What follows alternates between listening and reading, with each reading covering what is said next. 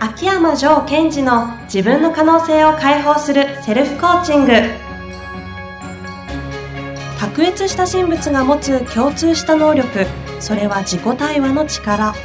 ポッドキャスト自分の可能性を解放するセルフコーチングは上場企業から中小企業までエグゼクティブコーチングトレーナーとして人材開発を行ってきた秋山城賢治がビジネスや人生で役立つセルフコーチングの技術について分かりやすく解説します。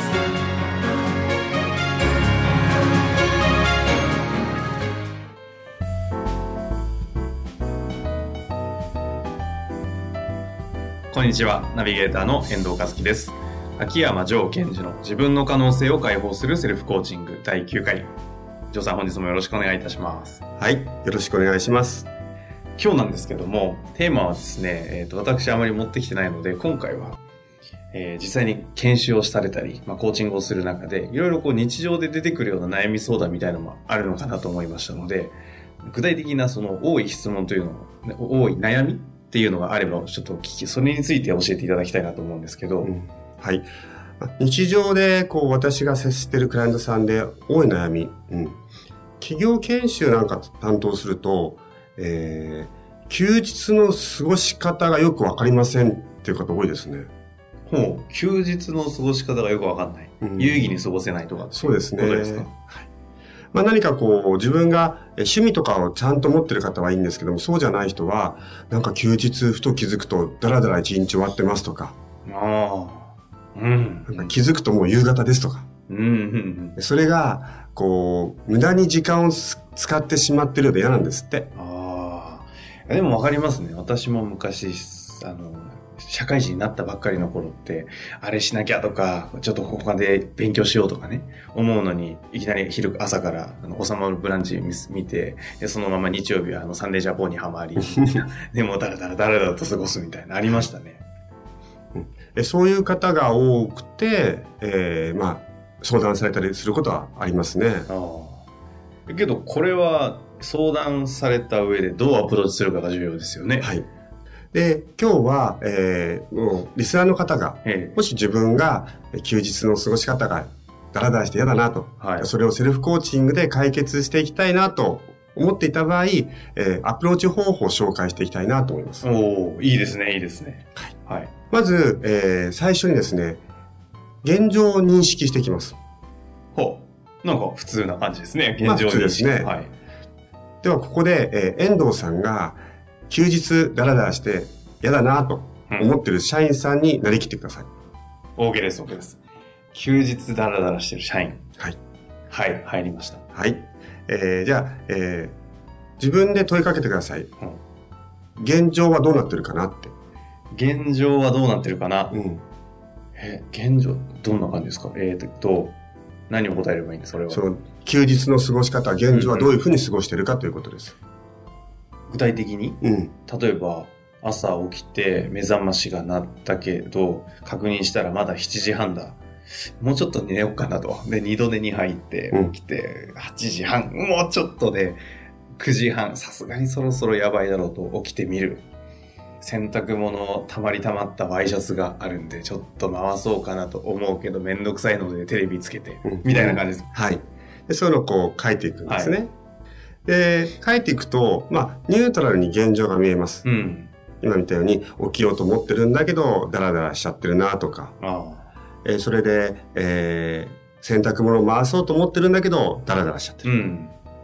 具体的にこうやって本当にどういう日常をしてるかをはい書いていけばいいんですか、で、えー多くの方がやってないのは、何に困ってるかが分かってないんですよ。ああ今ので言うと例えばどういうことですか？えーで、ダラダラしてしまってると。はいはい。で、書くじゃないですか。で、何に困ってるんですかと。うんうんうん。例えば、遠藤さんだったら、じゃあその休日がダラダラ、えーしてしまって困ってるってことで現状書き出した。はい。で、結局俺何に困ってるんだろうと。うんうん。何に困ってるんです？なんかその、会社で英語をちょっと TOEIC の試験があるらしいと。昇格試験かなんかで。うん。だから英語の TOEIC の勉強しなきゃいけないと思ってるのに、それをやらないこととか。うん。そうですね、一つは。ってことは、ダラダラすることによって、えー、 TOEIC の勉強をしなければならないのにしなくて困ってる。っていうケースはなんかすっごいありそうじゃないですか。うんありうんで、英語の勉強をしなくて困ってる。はい。これね、まだ困ってないんですよ。え自分が何に困ってるか認識してないですね、これだと。ほう。え、何ここで私は何を答えれば本当の困ってるかわかるんですか？では、英語の勉強ができないうんことで、何が困ってるんですか？つまり何に問題があるんですか？ああ、なるほど。えっ、と、TOEIC の点数が上がらない？うん。可能性があるあると。とか、なんかこう自分としてだらけちゃってる自分が許せないとか、うん。 TOEIC の点数が上がらない。だらけてしまってる自分が許せないあ。と昇進できないかもしれないとか。昇進できないかもしれない。うんだんだんこう、本当の悩みが出てきましたね。あ海外に行きたいのに、駐在員としてみあの条件がクリアできないとか。はい。どうですか？うん、いい感じ。いい感じですか？はい。つまり、休日の休みの時にダラダラして困ってる。のは、まだ自分として何にま困ってるか分かってない状態なんです。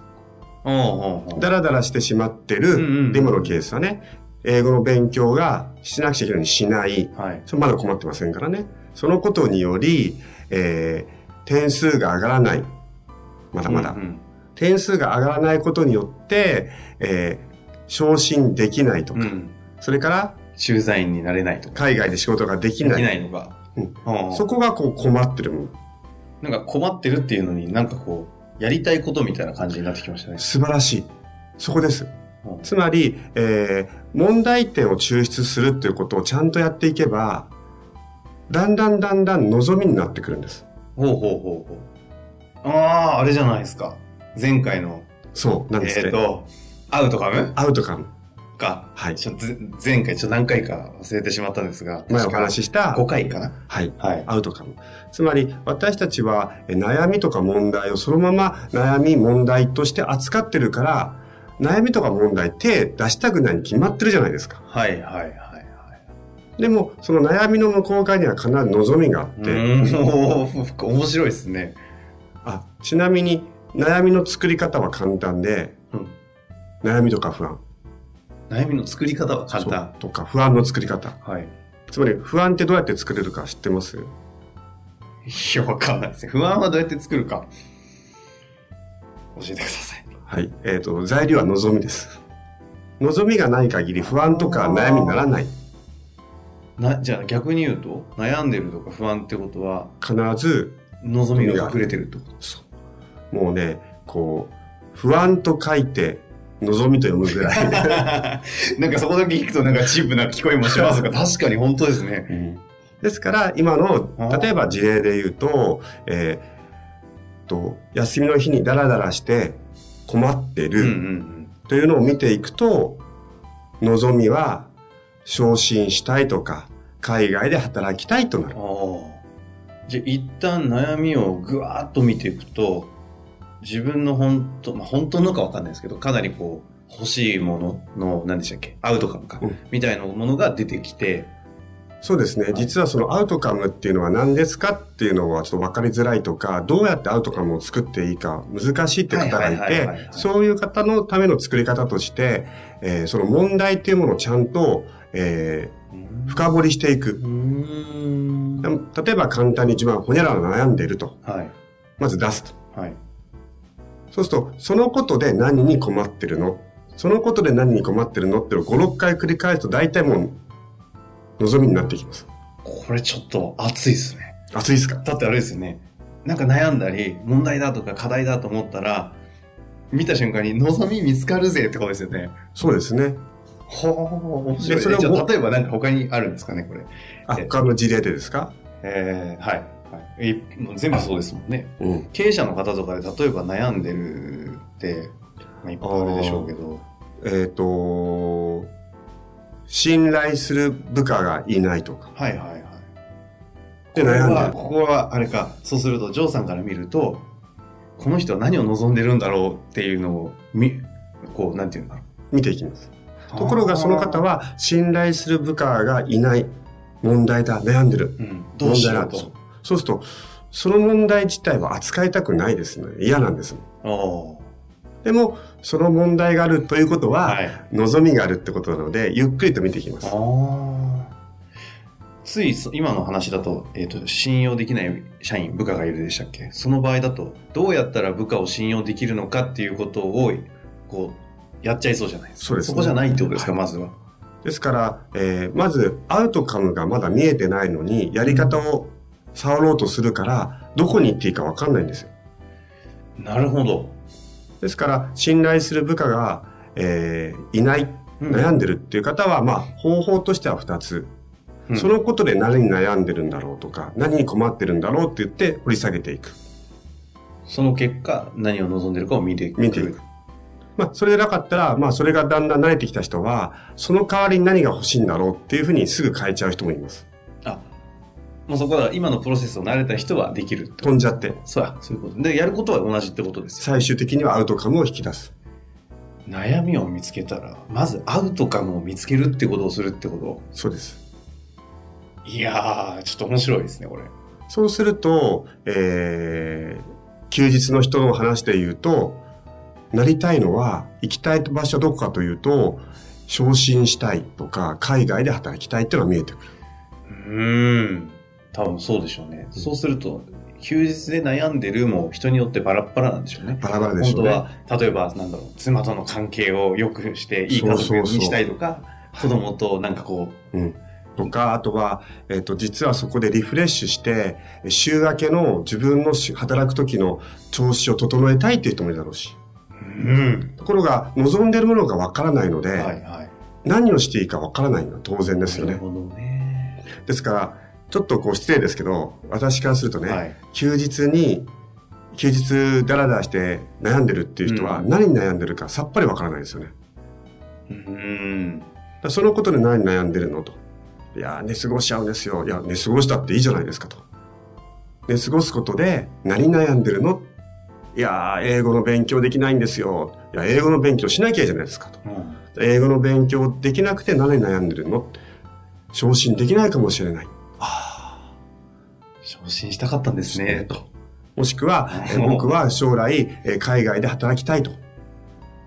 ああ、海外で働きたいんですね。あそこはこう見えてくるんですね。ーなるほど。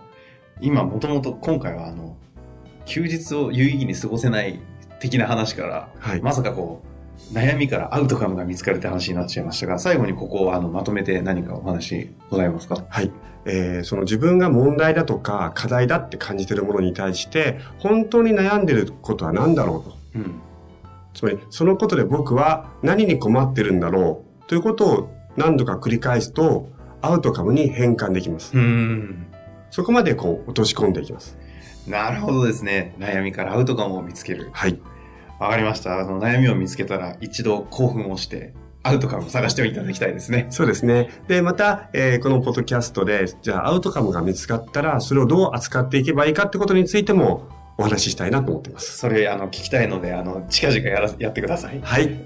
本日もありがとうございました。ありがとうございました。